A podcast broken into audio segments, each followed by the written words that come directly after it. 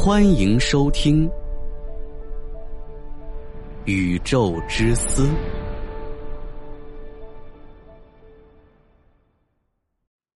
如果您觉得节目还可以的话，给主播个关注。曲率引擎也分好几个级别，不同级别能达到的速度也很不一样。科学家不知道曲率引擎下的超光速如何划分。我们用电影《星际迷航》中的曲率引擎来设置一个简单的描述：三级曲率引擎可以达到光速的三十八倍，最高级别的九点九九九九级曲率引擎可以达到光速的十九万九千五百一十六倍。当然，最高级别的曲率引擎在《星际迷航》中没有实现，最高级别是九点九九。这时。飞船的速度是光速的七千九百一十二倍。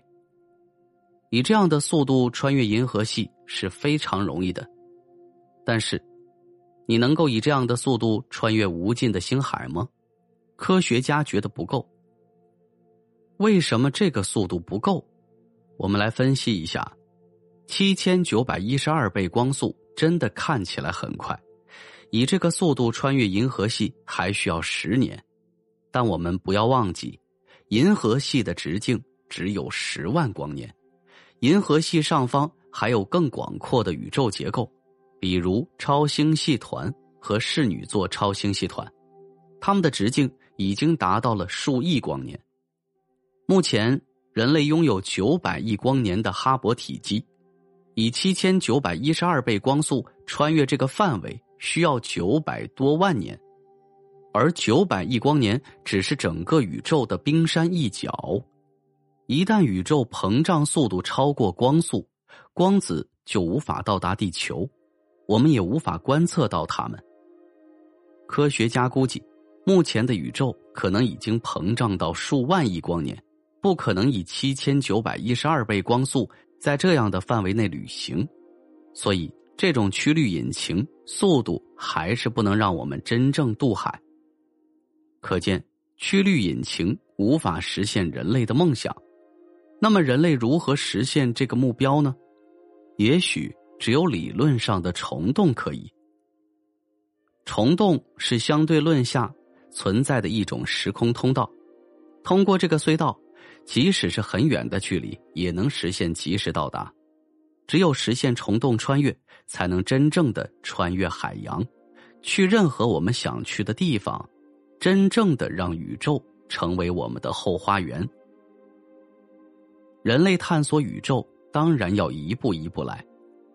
对于现在的人类，我们需要探索亚光速飞行的技术。只有亚光速飞行，我们才能走出太阳系，探索附近的星系。当时，人类被视为真正的初级星际文明，具备星际争霸的初级资质。科学家除了好奇。还积极寻求探索外星文明，还有一个重要原因是他们期望接触到先进文明，让先进文明帮助人类文明实现快速的技术跨越。如果只靠自己的努力去发展，可能需要很长时间才能实现曲率引擎或者更高的虫洞穿越。而时间是目前人类最稀缺的，高级文明可能比人类早发展了几十万年。几百万年，甚至上亿年，可能已经掌握了曲率引擎技术或者虫洞穿梭技术。只要得到先进文明的技术帮助，或许就能快速掌握曲率引擎甚至虫洞技术，从而快速变强。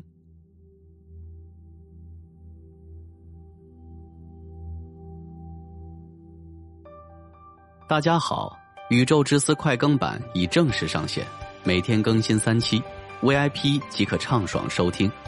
关注主播，进入主播个人主页即可找到，或直接搜索“宇宙之思快更版”。感谢大家的支持。